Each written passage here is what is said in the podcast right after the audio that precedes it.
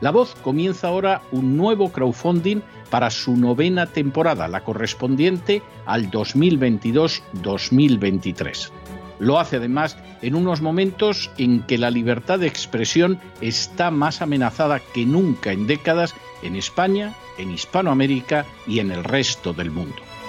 Una vez más, como en las temporadas anteriores, está en sus manos la conclusión o la continuidad del programa La Voz. Debido a la crisis económica creciente, al cambio del dólar en relación con el euro y sobre todo a la censura del programa en redes con su correspondiente desmonetarización, en esta novena temporada nos vemos obligados a subir el objetivo hasta la cifra de 130.000 dólares. Con el crowdfunding se mantiene la emisión en directo, en abierto y de forma gratuita del programa a través de YouTube, iBox, SoundCloud, Spotify, Apple Podcasts, Google Podcasts, Tunnel y Stitcher. Además, por supuesto, de en cesarvidal.tv. De hecho, es este crowdfunding el que permitirá poder seguir emitiendo en cesarvidal.tv, ya que sin la continuidad de la voz no puede haber continuidad de contenidos en ese canal televisivo. Si la voz, tras la conclusión de esta temporada, no pudiera regresar en el mes de octubre, quizá no sucedería algo tan grave. Una vez más, habría quedado de manifiesto como tantas veces a lo largo de la historia de las naciones hispanas, que para muchos es preferible quejarse, protestar o amargarse a enfrentarse de manera práctica con un problema concreto. No pasaría nada. La voz simplemente dejaría de emitirse por la sencilla razón de que no hay suficientes personas dispuestas a asumir el apoyo de su causa, que es la de la libertad y de la verdad la de la información independiente y la opinión rigurosa, la de la lucha contra las tiranías y contra aquellos proyectos que pretenden convertir en esclavos a los seres humanos. Si piensan que merece la pena seguir escuchando día a día la voz, son ustedes bienvenidos a la hora de contribuir al nuevo crowdfunding que permitirá que puedan escuchar este programa radiofónico una temporada más. Muchas muchas, muchas gracias por todo. God bless you. Que Dios los bendiga.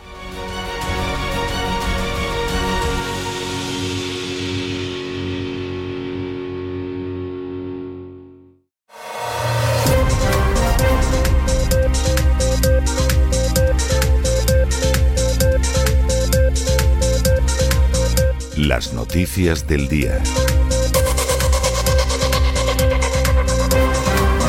Estamos de regreso y estamos de regreso después de ese segundo editorial que hemos dedicado a las declaraciones del coronel Black. El coronel Black, que no es un peligroso comunista, que no es un izquierdista desorejado, que no es un pacifista enloquecido. El coronel Black, que es un personaje que primero en el ejército llegó a coronel, que marchó voluntario a la guerra de Vietnam, que en esa guerra fue herido y condecorado como héroe de guerra, que después ha participado en distintas guerras y estuvo incluso en la OTAN en Europa, también en la guerra de Siria, que ha sido congresista y senador de su estado, que es republicano y que se define con toda la razón del mundo como muy patriota, concedió una entrevista extraordinaria de la cual la primera parte hablaba de la guerra de Siria, le dedicamos el editorial de ayer, y hoy en un editorial que quizás sea el más dilatado de todas las temporadas que lleva emitiéndose la voz, lo hemos dedicado a lo que cuenta sobre la guerra de Ucrania. Y lo que cuenta sobre la guerra de Ucrania no se lo vamos a repetir, porque todo lo que dice y que resumimos al final del editorial es lo que nosotros llevamos diciendo desde hace muchísimo tiempo, desde antes de la guerra de Ucrania. Pero no somos nosotros, es un coronel del ejército de los Estados Unidos. Y además es un coronel patriota. Y es un coronel que, a diferencia de otros, no ha dicho, bueno, yo aquí cobro mi pensión, vivo muy a gusto en el norte de Virginia, anda, haced lo que queráis vosotros, desgraciados de Washington. No, es la persona a la que le preocupa su país. Y le preocupa su país de verdad, no para aplaudir como una foca inmunda a un liberticida como Zelensky en el Parlamento. Esa es la realidad. Y hay gente que considera que el patriotismo es ponerse de rodillas ante intereses extranjeros, porque a lo mejor así nos va mejor, o que considera que el patriotismo es que se le llene la boca del nombre de su país, o aceptar cualquier villanía porque es de su país. Ese es un concepto putrefacto y repugnante del patriotismo. El patriotismo busca en primer lugar el bien del pueblo del país al que uno pertenece. Y precisamente por eso ve como repugnantes las mentiras, la propaganda, los engaños que puedan ir a apartar ese pueblo de que decida libremente su destino, porque es un pueblo bien informado. De ahí que las furcias mediáticas sean de lo peor que existe en los panoramas de cualquier país y de manera especial en las democracias, porque las dictaduras ya sabemos que no son ni furcias mediáticas, son funcionarios que obedecen órdenes. Pero en una democracia son de lo peor que hay. Porque por su propio beneficio, para obtener publicidad, para seguir manteniendo el programa de la querida, etcétera, etcétera, etcétera, para poder comprar whisky en cantidades industriales, esas furcias mediáticas mienten al pueblo y lo encaminan hacia el desastre. Y lo encaminan incluso en este caso, incluso Dios no lo quiera, hasta una guerra termonuclear, para que determinados lobbies poderosos se llenen los bolsillos con el dinero de los contribuyentes. Y la gente que tendría que hablar y decir, señor presidente, que no podemos seguir por aquí, señor presidente, que estos no son los verdaderos intereses nacionales, en muchos casos se calla porque sinceramente, hombre, te retiras del ejército y te meten en un consejo de administración, anda y que les frían un paraguas a todos estos idiotas que se creen lo que les dicen en las televisiones, en las radios y en los periódicos. Por eso es un documento tremendamente importante de una trascendencia inmensa esa entrevista del coronel Black. Y por eso hay que escucharla y meditar en ella, porque este mundo desgraciadamente está tomando muy mal camino. Y por cierto, es una entrevista donde Black ha captado hasta aspectos que realmente se le escapan a la gente como el hecho de que hay que odiar a Rusia, hay que satanizar a Rusia, porque se les ha ocurrido reformar la Constitución para que no haya matrimonio homosexual en contra del dogma de la ideología de género, porque son restrictivos con el aborto y ayudan a las familias, porque han prohibido las adopciones desde el extranjero porque se han dado cuenta de que en muchos casos era para sacar niños rusos al extranjero y que abusaran sexualmente de ellos. Y eso no se puede consentir. ¿Cómo vas a consentir a gente que no está en la Agenda 2030, que no está en la ideología de género, que cree en principios morales? Hay que destruirlos y saquearlos. Con cualquier pretexto, mintiendo. Que siempre habrá miserables que por estupidez, por interés o porque beben demasiado, aplaudirán como focas a quien nosotros les digamos que hay que aplaudir. Y esto es terrible. Y nosotros, en ese sentido, vamos a seguir la misma, la misma, la misma actitud íntegra que hemos seguido siempre. Nosotros defendemos la verdad, defendemos la libertad y defendemos el patriotismo. Y aunque podamos ser gente que tiene un pasaporte distinto, sabemos lo que es el respeto hacia la gente de otros países. Sabemos lo que es no discriminar a la gente porque tenga un pasaporte u otro porque haya nacido en un sitio u otro. Y sabemos que la gran batalla en estos momentos es la de los verdaderos patriotas, no la de los sucios nacionalistas, no la de aquellos que se envuelven en una bandera para costa de la sangre de otros llenarse los bolsillos, sino la de los verdaderos patriotas frente a la agenda globalista. Y eso, eso también se está combatiendo en la Unión Europea y se está combatiendo en Ucrania. Y los que no se dan cuenta, bueno, hay gente que no ha salido de la misma borrachera desde hace 30 años, tampoco es sorprendente, pero hay otra gente que apenas bebe y se supone que es honrada y tendría que enterarse de lo que hay. De eso iba nuestro editorial, que forma eh, realmente un conjunto, un doblete con el editorial de ayer, que esperamos que ustedes escuchen ambos una y otra vez hasta que se empapen de todo lo que se dice, porque nosotros prácticamente nos hemos limitado a ser notarios del coronel Black, porque ya lo que él dice es evidentísimo. Y hoy, antes de entrar en el boletín y de este brevísimo resumen de un editorial larguísimo, es mi culpa, lo reconozco, lo confieso, pero no les voy a pedir perdón, es que no lo he podido reducir más y aunque lo he intentado, creo que hubiera sido una pena si hubiera quitado algunas de las cosas que aparecen en ese editorial. Bueno, pues hoy además tenemos que comentarles que acabamos de comenzar el crowdfunding de la voz. Ustedes saben que nosotros no nos mantenemos con la publicidad. Nosotros no dependemos de la publicidad institucional. no tenemos que decir que Feijóo es una maravilla y se le pone cara de presidente, o que determinado político lo hace estupendamente, o cargar contra otro que es su rival, para que nos pongan publicidad institucional. Esa publicidad nos asquea y nos repugna. Nosotros no tenemos publicidad privada. Diremos lo que queramos siempre de las compañías privadas, de los bancos, de los empresarios, de las compañías energéticas, porque no dependemos de ellos. Y no dependemos de ningún partido, ni dependemos de ninguna confesión religiosa, ni dependemos de ningún sindicato. Nosotros dependemos única y exclusivamente de ustedes. Y en ese sentido somos un medio absolutamente democrático, lo que no puede decir nadie. Por una razón, porque el año la temporada que ustedes decidan que no nos apoyan con el crowdfunding, nosotros dejamos de emitir. Y no va a ser ningún drama. Miren, dejamos de emitir y nos dedicaremos a otras cosas para ganarnos la vida, que no sería la primera vez que lo hiciéramos. Quien ahora se dirige a ustedes ha tenido que empezar de cero cuatro veces a lo largo de su vida. La última de bajo cero. Y seguimos adelante. Y la gente que está en el equipo, pues también, también, buena parte de ellos han tenido que empezar de cero varias veces y seguimos adelante, gracias a Dios. De manera que nosotros nos sometemos a la voluntad de los oyentes todos los años. Y en ese sentido empezamos en el día de hoy también ese crowdfunding.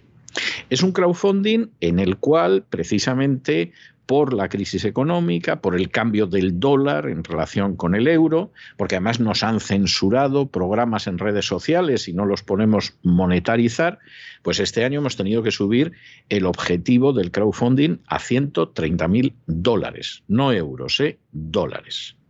Con esa cantidad, la voz podría cubrir todos los gastos que permiten que ahora se pueda seguir escuchando ese programa y que también sigamos adelante en el programa de televisión. Que ustedes quieren contribuir al crowdfunding, que ustedes deciden que, bueno, con lo que les va a costar un par de cafés, eh, un par de refrescos, una horchata, eso se lo van a entregar a la voz, al crowdfunding de la voz, para que se oiga una novena temporada, que sería la próxima. Estupendo. Nosotros se lo agradecemos, les decimos de corazón que pensamos que están contribuyendo a la causa de la libertad y a la causa de la verdad y se lo agradecemos. Que ustedes deciden que no apoyan el crowdfunding, ole sus refrescos. Porque nadie, absolutamente nadie, desde luego no nosotros, tiene el menor derecho a decirles en qué emplear su dinero. Ustedes su dinero se lo han ganado con su esfuerzo, se lo han ganado con su trabajo, si son herederos con el de sus padres o sus tíos, pero alguien tuvo que trabajar y esforzarse para ganarlo, y no consientan ustedes que ningún miserable, sea un buscabonus de la agencia tributaria, sea un político, sea un funcionario, sea un clérigo, les diga que ellos le van a administrar mejor el dinero. No, que sean honrados y trabajen y doblen el espinazo como ustedes para ganarse la vida y que no les den consejos sobre que les entreguen a ellos el dinero para administrarlo. Mejor que ustedes, nadie sabe cómo administrar el dinero. Que ustedes deciden, pues oye, que sí, que vamos a contribuir con 10 dólares, con 20, con 50 al crowdfunding de la voz, que además las recompensas que elige Isaac Jiménez todos los años cada vez han ido a mejor y este año son todavía mejores que la de la temporada anterior, nosotros se lo agradecemos de corazón. Que ustedes dicen, pues yo prefiero tomarme un par de refrescos, pues solo tus refrescos mejor que usted nadie sabe en qué emplear el dinero. Y no consienta que ningún canalla miserable busca bonus le diga cómo tiene que emplear su dinero. Porque mejor que usted no lo sabe nadie. ¿Que nos ayuda? Muy bien. ¿Que no nos ayuda? Pues bueno, Dios proveerá, que decía aquel.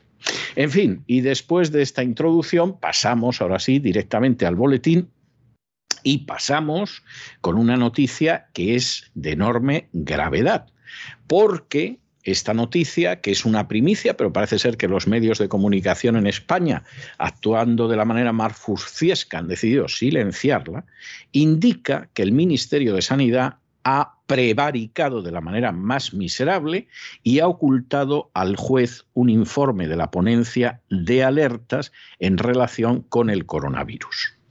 ¿Y cuál es ese informe que ha ocultado al juez? Lo cual implicaría una prevaricación y posiblemente otro tipo de delitos, por ejemplo, delitos contra la salud pública. Pues muy sencillo, un informe de la ponencia de alertas en el que se decía que la implantación del pasaporte COVID no sirve para nada a la hora de frenar los contagios.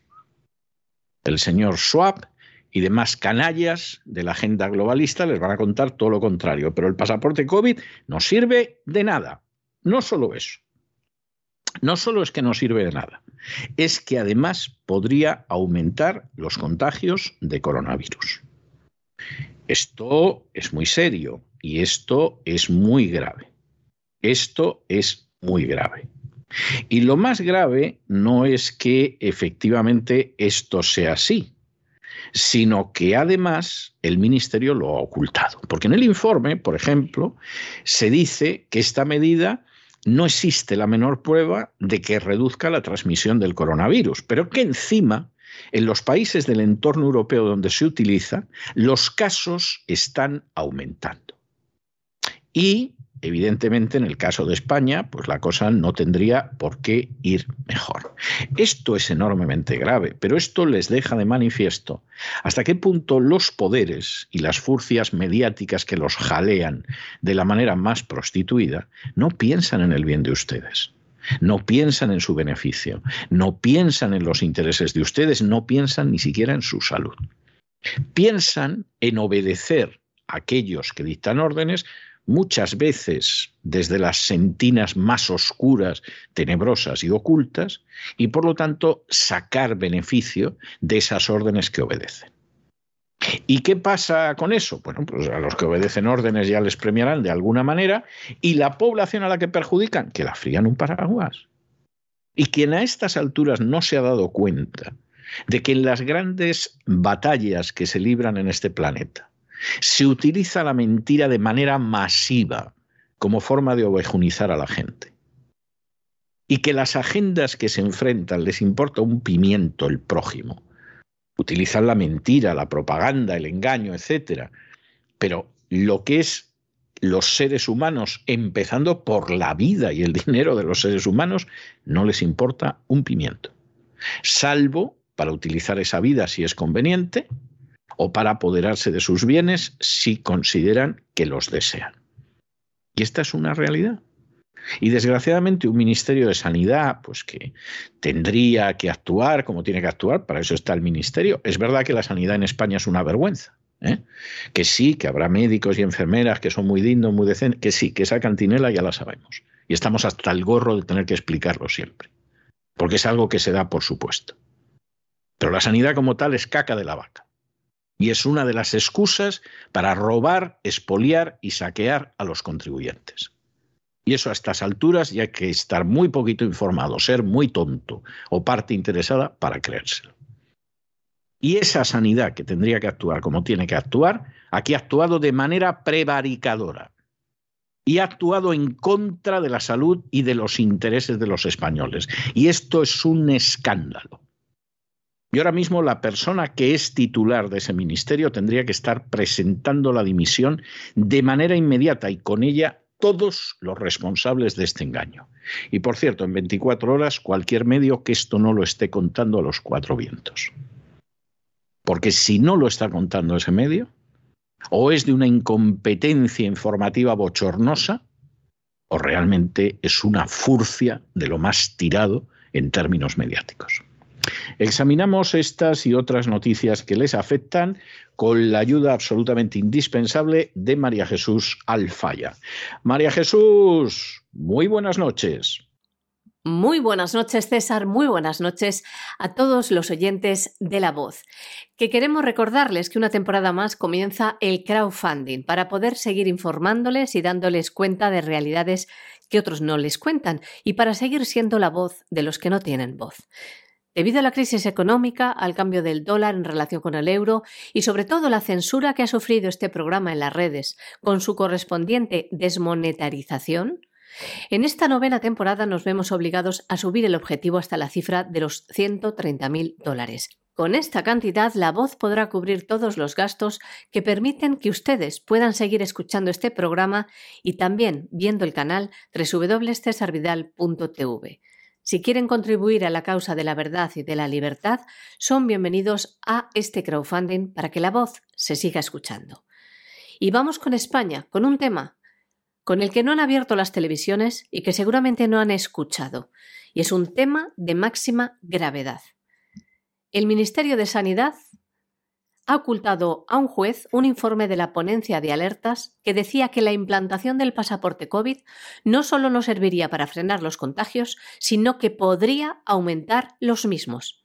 Un acto que no solo es de prevaricación, sino que incluso puede suponer un delito, al haber puesto en riesgo, a sabiendas, la salud y la vida de la población. Es algo, como les decimos, muy grave. Les explicamos primeramente que la ponencia de alertas y planes de preparación y respuesta depende de la Comisión de Salud Pública. Es un, órgano de gestión y de seguimiento del Sistema Nacional de Alerta Precoz y Respuesta Rápida del Ministerio de Sanidad. Es decir, cuando hay un problema sanitario en España, el organismo de actuar, de dar las pautas. E hicieron un informe.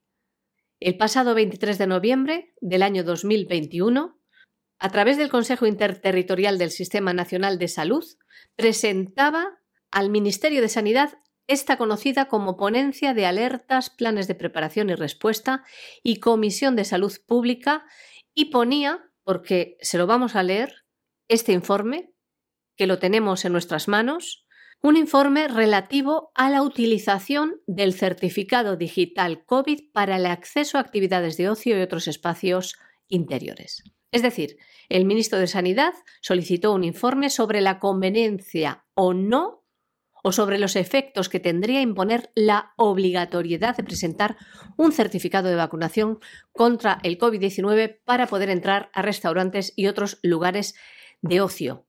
Como saben, segregaba la población. Unos podían entrar y otros no. Si no estabas vacunado, no podías entrar a un restaurante libremente. Y como les decíamos aquí, el que estaba eh, vacunado parecía ya estar inmunizado.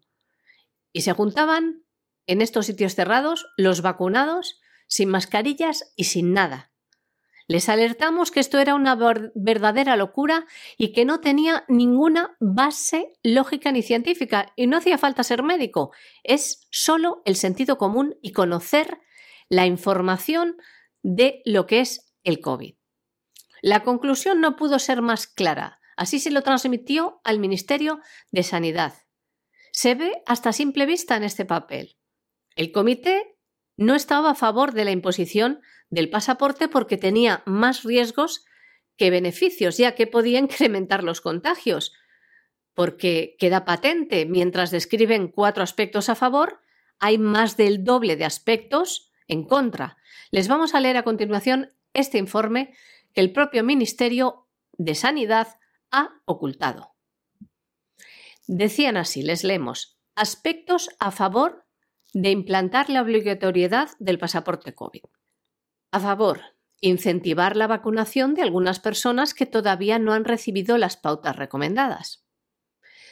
2. Transmitir el mensaje de que continúa existiendo un riesgo de infección por SARS-CoV-2 y que la población tenga la percepción de que siguen siendo necesarias las medidas para disminuir este riesgo. Podría suponer un refuerzo de las medidas de prevención y control en ámbitos de riesgo. 3. Es una medida que ya se está aplicando en algunas comunidades autónomas y con respaldo judicial. 4. Estimular que la necesidad de vacunación siga siendo asumida por parte de la población como medida de responsabilidad social o de presión. por ejemplo. Porque si realmente miraran por la salud al poner la vacuna, aspectos en contra, les leemos de este informe. No hay evidencia de que esta medida tenga un efecto en la reducción de la transmisión del SARS-CoV-2. En los países del entorno europeo donde se está utilizando, los casos están aumentando de forma importante, si bien es cierto que sus coberturas vacunales son muy inferiores a las de España. Pero es previsible que el efecto en España, con coberturas más elevadas, todavía sea menor el efecto. Como ven, es previsible que el efecto en España todavía sea menor sería además difícil la efectividad de esta medida. Segundo, aspecto en contra para la imposición del pasaporte COVID. No lo decimos nosotros, lo dicen los expertos. No refleja realmente el estado inmunitario. Equipara el estar vacunado con estar inmunizado y esto no se ajusta a la realidad. La vacunación previene de manera muy importante las formas graves de la enfermedad, 90 al 99% contra la hospitalización, dicen entre paréntesis, y el 90 al 95% protege contra la mortalidad. Pero la efectividad de este pasaporte para prevenir la infección y formas leves de enfermedad es mucho menor, alrededor del 60%. Sabemos que aproximadamente un 40% de los vacunados son susceptibles de infectarse y de transmitir la infección, por todo ello, su utilidad para prevenir transmisión sería muy limitada e incluso, aquí va lo, importante, e incluso podría tener un impacto negativo si se relajan las medidas de prevención. 4. Dificultad para ponerlo en marcha de una forma operativa. Habría que solicitar además una identificación personal cada vez que se pidiera para garantizar que corresponde a la persona que lo está utilizando. 5. En España, aproximadamente el 90% de los mayores de 12 años están vacunados, por lo que la ganancia en coberturas de vacunación no sería muy importante. Estudios realizados recientemente refieren un incremento de la cobertura vacunal principalmente en menores de 20 años, que en nuestro país tiene coberturas muy elevadas, alrededor del 84%, por lo tanto, no estaría justificado el pasaporte COVID con esta finalidad. Sexto, Aspecto en contra. Seguimos leyendo este informe. Las coberturas alcanzadas en España difícilmente justificarían el coste y las implicaciones negativas que puede tener esta medida. 7. Habría que asegurarse de que no genere situaciones de inequidad. Ya ven, aquí dejan claro también lo que nosotros hemos denunciado en numerosas ocasiones.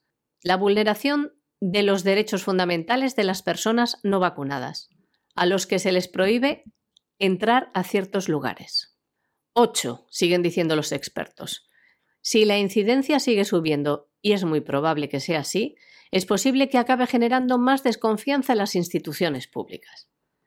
Y siguen. Además, debe tenerse en cuenta que las medidas que han demostrado ser eficaces en la prevención de la transmisión son la utilización de la mascarilla, y si la situación epidemiológica es desfavorable, la toma de medidas restrictivas, especialmente en interiores, asegurar sus aforos, mejora de ventilación, limitaciones horaria, y si se utilizara el certificado COVID, estas deberían priorizarse. La ponencia, siguen explicando, ve más justificada la solicitud de este certificado en centros sanitarios y sociosanitarios, tanto para visitas como para trabajadores, teniendo en cuenta los aspectos laborales de esta medida, o también en los ámbitos específicos como los centros penitenciarios, ya que es aquí donde hay un importante grupo de personas vulnerables. En caso de utilización, se refieren al pasaporte COVID, valorar dónde podría tener una utilidad real lugares donde no pueda garantizarse la utilización de mascarilla. ¿Y en qué momentos? Y dicen entre paréntesis, se debería valorar si tendría más eficacia en determinados niveles de alerta. Si se decidiera aplicar, debería hacerse antes de celebraciones de diciembre, puente de diciembre y fiestas de Navidad. Tal cual se lo hemos leído. Este informe de la Ponencia de Alertas, Planes de Preparación y Respuesta y Comisión de Salud Pública relativa a la utilización del certificado digital COVID.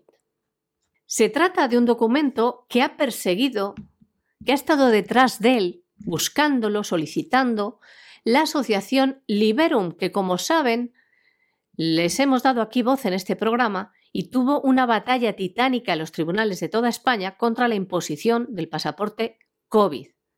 Lo pedía y se le ha negado. Lo pedía para ser incorporado a un procedimiento. Lo pidió la propia Sala de lo Contencioso Administrativo del Tribunal Superior de Justicia de Andalucía. Lo solicitó. ¿Y qué respuesta tuvo?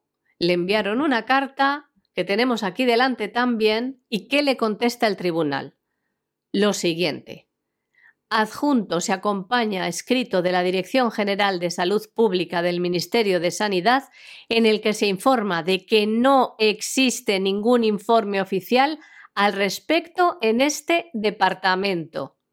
Como ven, mentían y han cometido prevaricación.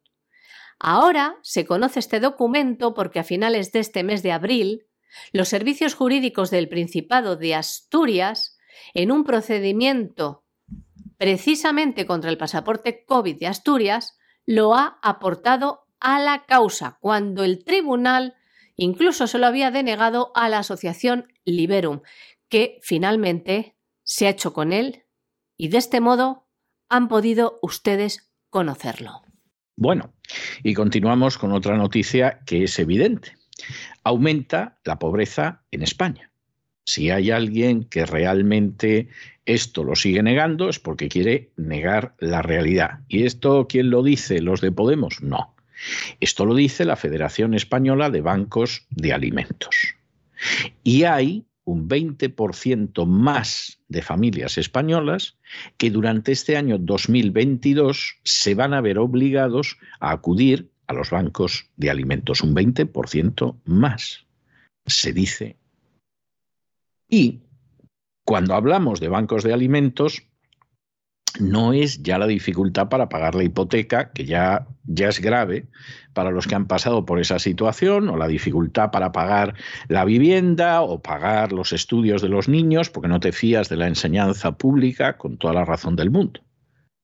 No, estás hablando de comer, literalmente de comer. Esto es algo tremendo, pero muestra dónde estamos. Pero no se preocupen ustedes que como estamos que lo tiramos, nos estamos gastando centenares de millones de euros en una guerra en Ucrania que ni nos va ni nos viene, solo para que Pedro Sánchez quede bien y las focas parlamentarias queden de maravilla. Bueno, pero hay gente que pasa hambre, cierto. Pero ustedes se creen que les importan un pimiento aquellos que pasan hambre a esta gente. A las furcias mediáticas les importa la publicidad. Y a los políticos que les entregan esa publicidad o otros miembros de las castas privilegiadas les sigue interesando seguir apoderándose de los presupuestos y repartiéndolos. El hambre de la gente en España a esta gente. Por Dios, qué ingenuo hay que ser para creerse eso. La pobreza y el hambre aumentan en España. Según la federación que aglutina los bancos de alimentos, durante este año se está produciendo un repunte del número de familias que acudirán por comida a los bancos de alimentos, una cifra que se incrementa un 20% más.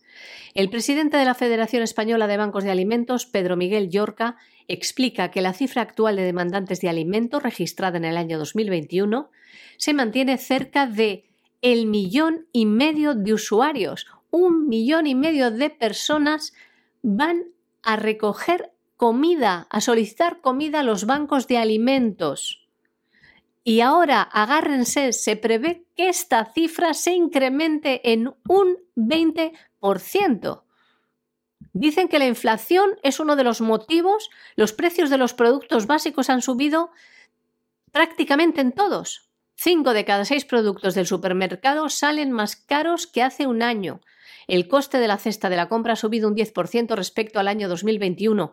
En el año 2022, en este año, en el presente año, cada hogar deberá gastar 500 euros más solo en alimentos básicos.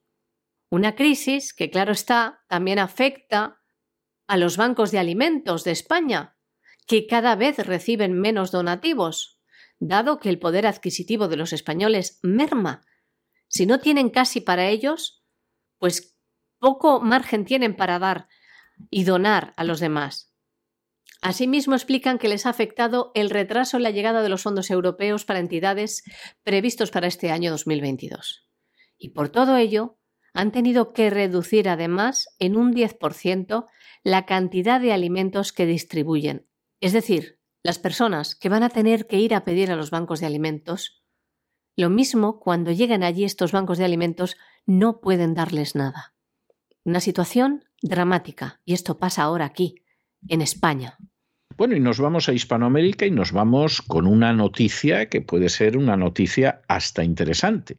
Y es que el presidente de la Argentina se ha reunido en la Moncloa, en la sede del presidente del gobierno, con el español Pedro Sánchez. El presidente de Argentina está en una gira europea y mm, ambos han decidido que eh, efectivamente en estos momentos van a reforzar la cooperación en gas y en litio. Bueno, el presidente de la Argentina, que hubo un momento que decía que quería ser la puerta eh, en Hispanoamérica de Rusia, pues en estos momentos se está plegando más a, a todas las cuestiones. Como su gestión en Argentina no está siendo muy buena, pues se está plegando al cuento chino, en este caso el cuento tanista, de que finalmente el suministro energético y la seguridad alimentaria mundial y todas estas cosas, pues no funcionan por Putin. Ya se sabe que antes de la invasión de Ucrania, en Argentina iban de maravilla, o sea, era un país que iba de maravilla.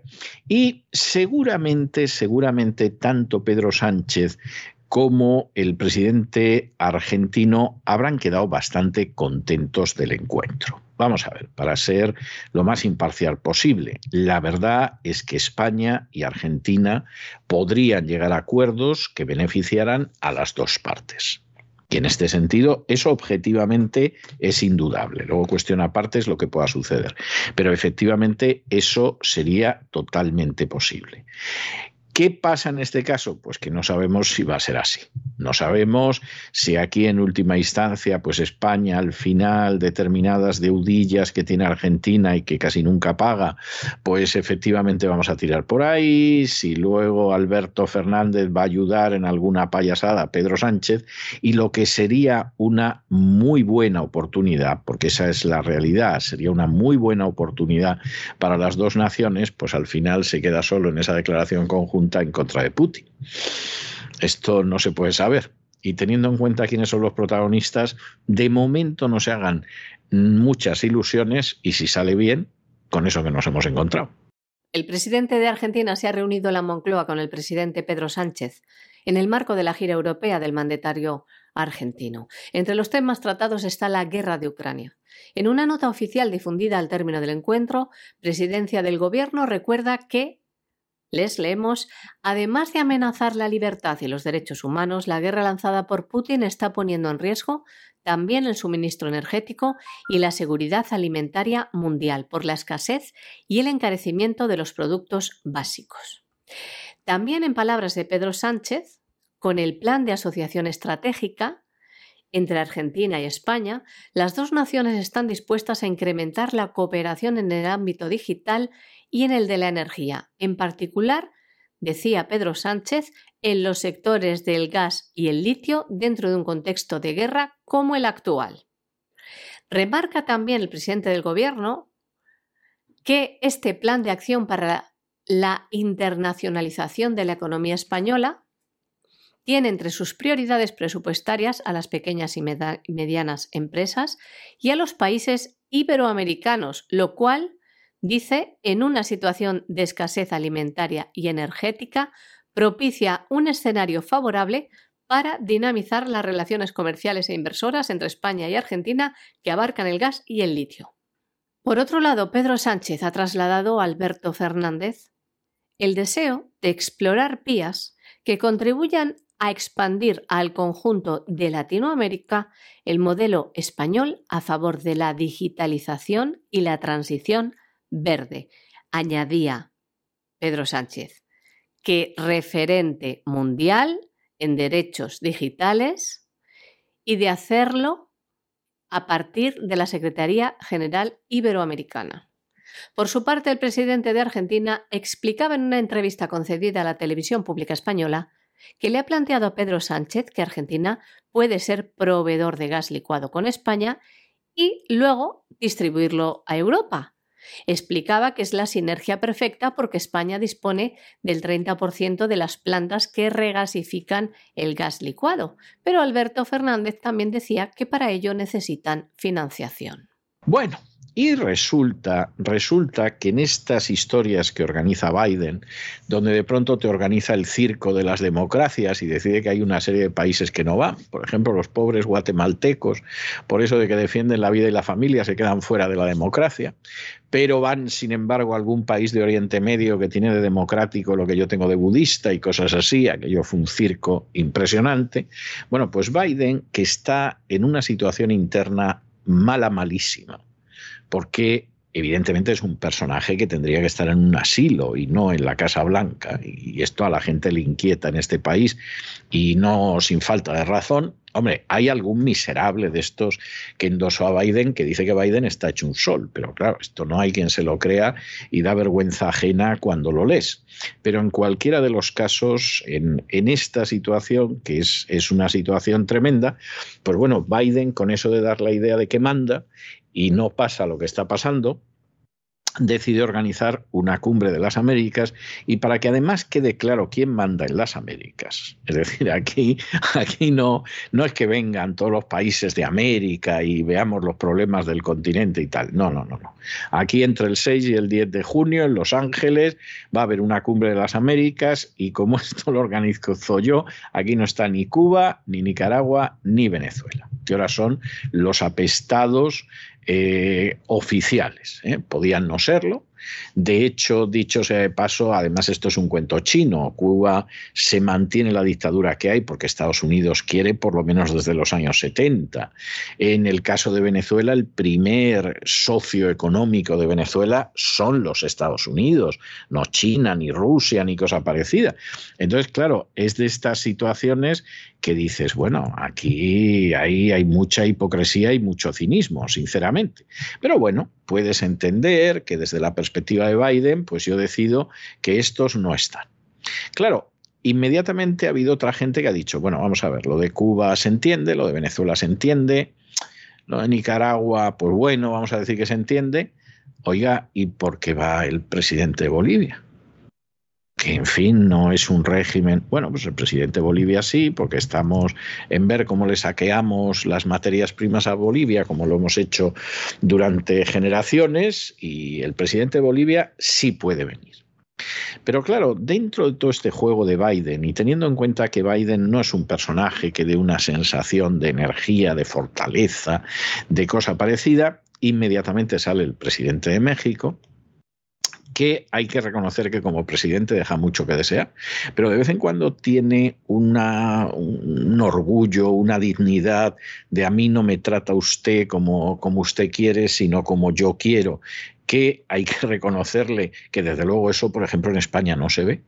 Es decir, se puede hablar muchas cosas mal de Andrés Manuel López Obrador, quien les está dirigiendo la palabra en estos momentos es muy, muy crítico con la presidencia de Andrés Manuel López Obrador, considera que a veces es un demagogo desorejado, pero en otras ocasiones da muestra por lo menos de querer tener una independencia y una dignidad que no se ve por otro lado. Y entonces sale Andrés Manuel López Obrador y dice, no, no se puede excluir a nadie.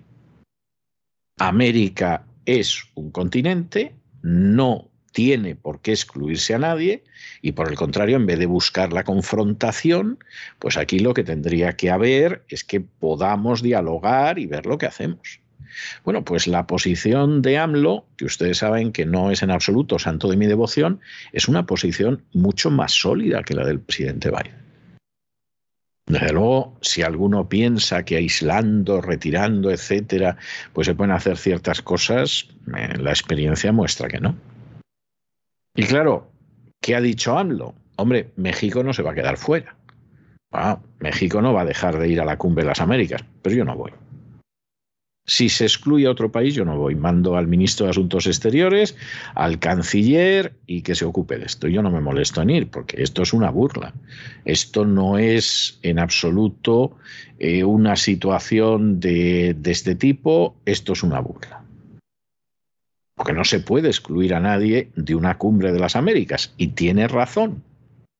E inmediatamente el presidente de Bolivia, que es consciente que hay muchas presiones del exilio boliviano que tiene nula importancia, para que no nos vamos a engañar, tiene nula importancia porque no tiene la cantidad de exiliados que puede tener eh, Cuba o que puede tener hasta Nicaragua, vamos, no digo ya Venezuela, hasta Nicaragua en Estados Unidos, pero que hombre, estos días están dando la lata con el tema, a ver si les hacen caso, infructuosamente no les van a hacer caso, pero, bueno, hay una obligación moral de protestar. Bueno, pues inmediatamente el presidente de Bolivia ha dicho, ah, pues mira, si no va el de México, yo tampoco voy.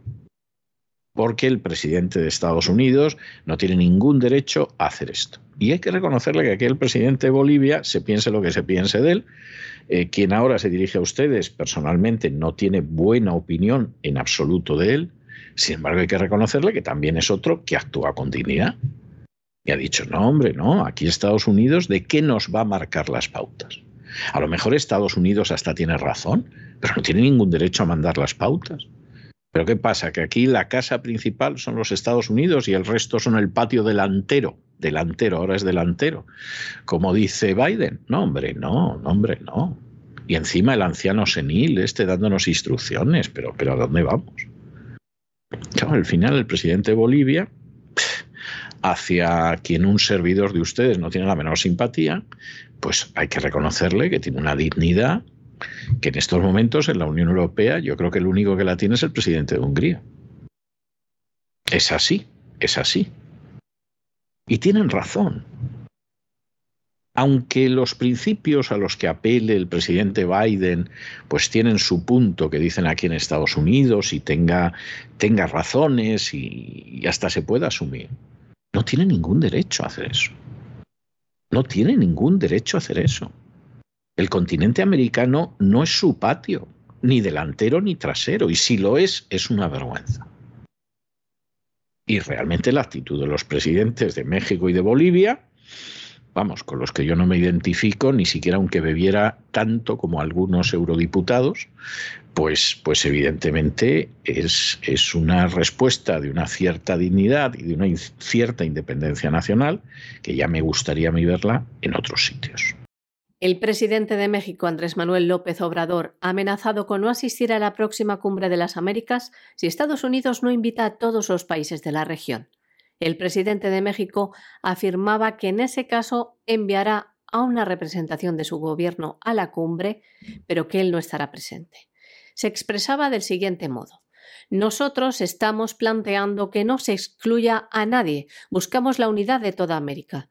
Sentimos que no debe de haber confrontación, que, aun con las diferencias, tenemos que dialogar y hermanarnos todos los americanos.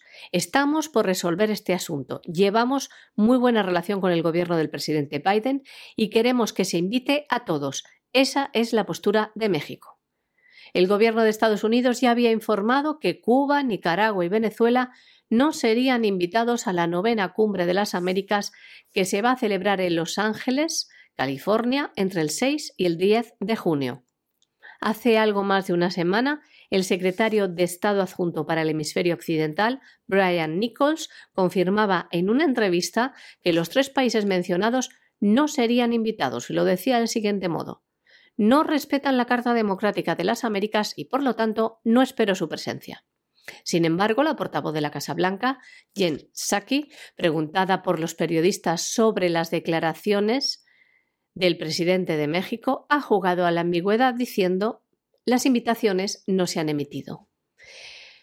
La decisión de AMLO ha sido tomada también por otros dirigentes, como es el caso del presidente de Bolivia, Luis Arce, que se expresaba así en sus redes sociales.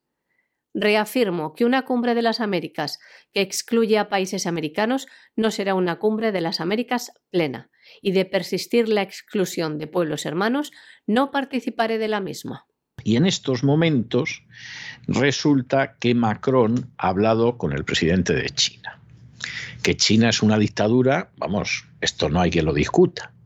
Que China es una dictadura donde además la dictadura, aunque hay un sistema de mercado, por cierto, potentísimo y muy agresivo y muy fuerte y muy creciente, sin embargo, está dirigida por el Partido Comunista, esto no se puede negar en absoluto. Es más, cualquiera que viaje por China verá que por las calles pues hay carteles en rojo con letras doradas que cuando uno tiene a alguien que sepa chino y te las traduzca, porque claro, si no hay no sabes ni lo que dice, ni lo puedes leer, pues entonces te enteras de que dice, pues eh, China cada día crece más bajo la dirección del partido.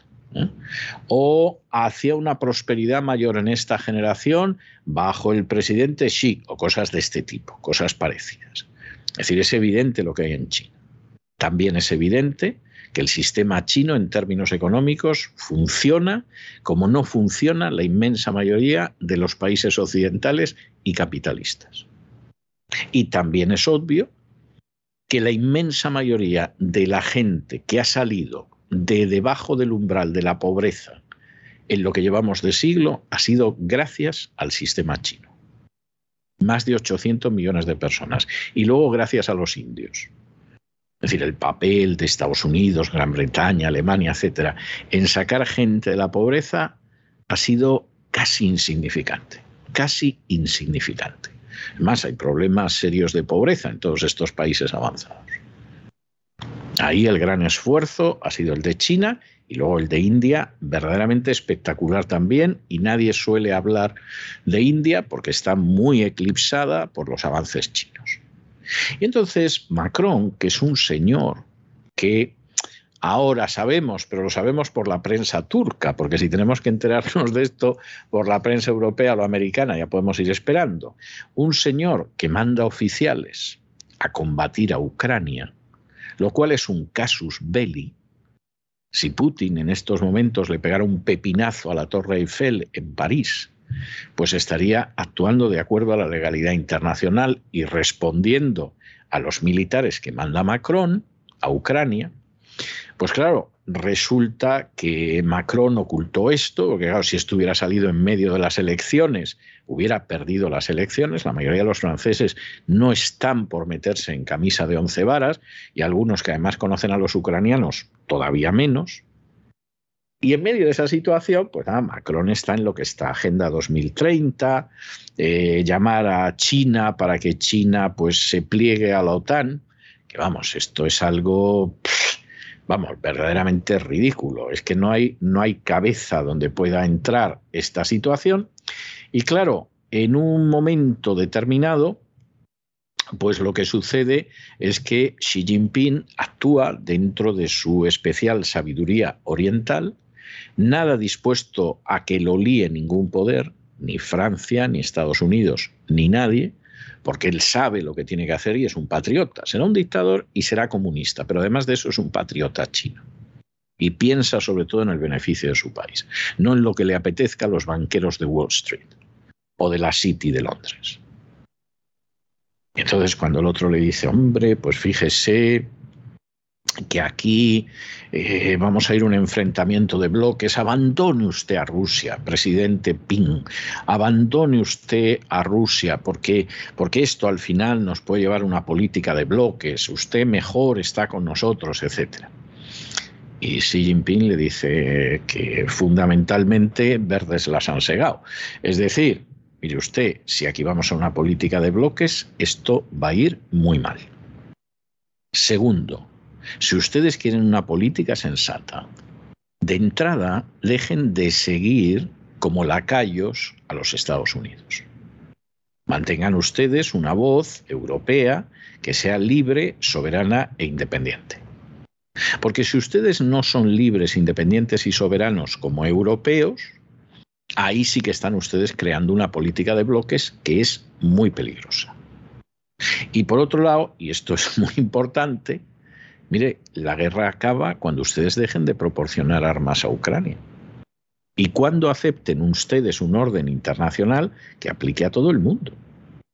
Lo que no pueden ustedes es pretender que el orden internacional sea más justo cuando ustedes invaden lo que quieren y hacen lo que les parece, y luego, sin embargo, cuando los demás actúan de otra manera, les caen encima de la manera que ustedes les han caído. No sabemos si en el curso de la conversación, además, Xi Jinping le ha dicho, oiga, ¿sabe usted en los últimos 30 años cuántas invasiones ha habido y quién las ha provocado de manera mayoritaria? Porque no ha sido Rusia ni de lejos. No sabemos si le ha dicho este, pues no nos extrañaría nada, porque Xi Jinping es un personaje que, en absoluto eh, se deja engañar por este tipo de, de situaciones. Claro, Macron, pues imaginamos que se habrá quedado con el rabo entre las piernas y diciendo qué cosas tengo yo que hacer porque me lo pide Biden y hay que ver qué ridículo más grande acabo yo de hacer esta mañana. Como diría una antigua compañera mía de universidad, cómo nos hemos columpiado hoy. Y esta es la situación, no, no sirve darle más vueltas. El presidente de China, Xi Jinping, ha mantenido una llamada telefónica con el presidente de Francia, Emmanuel Macron, para tratar, entre otros asuntos, la guerra de Ucrania. Hay que decir que la Unión Europea ha pedido siempre a China que se posicione al lado del bloque occidental y que ayude a parar la guerra, pero Xi Jinping se ha mantenido inteligentemente equidistante. Tras las conversaciones entre el presidente de China y el de Francia, trascienden los siguientes mensajes. El presidente Xi Jinping ha advertido al presidente Macron que un enfrentamiento de bloques derivado de la guerra de Ucrania podría suponer una amenaza para la seguridad global. Xi también ha especificado que en caso de producirse dicho choque, la guerra podría ser más duradera. China ha instado repetidamente a los países europeos a ejercer autonomía diplomática en lugar de alinearse con los Estados Unidos, en lo que Pekín asegura es una mentalidad de guerra fría. Y hasta aquí hemos llegado nosotros con nuestro boletín de hoy. María Jesús, muchas gracias, muy buenas noches. Muchas gracias a ti, César. Muy buenas noches también a los oyentes de La Voz y no se nos vayan, no se nos vayan porque vamos a regresar enseguida con el Despegamos y don Lorenzo Ramírez para ese sobrevuelo de la economía nacional e internacional y luego como todos los miércoles tenemos el programa doble y sesión continua de bienestar aquí en La Voz. Comenzaremos por el bienestar físico, por esa vida sana, por esa vida saludable con Elena Kalinikova y luego con don Miguel Ángel Alcarria pues iremos a la psicoteca para ir a, en fin, al cuidado de la psique. De manera que no se vayan, que regresamos enseguida.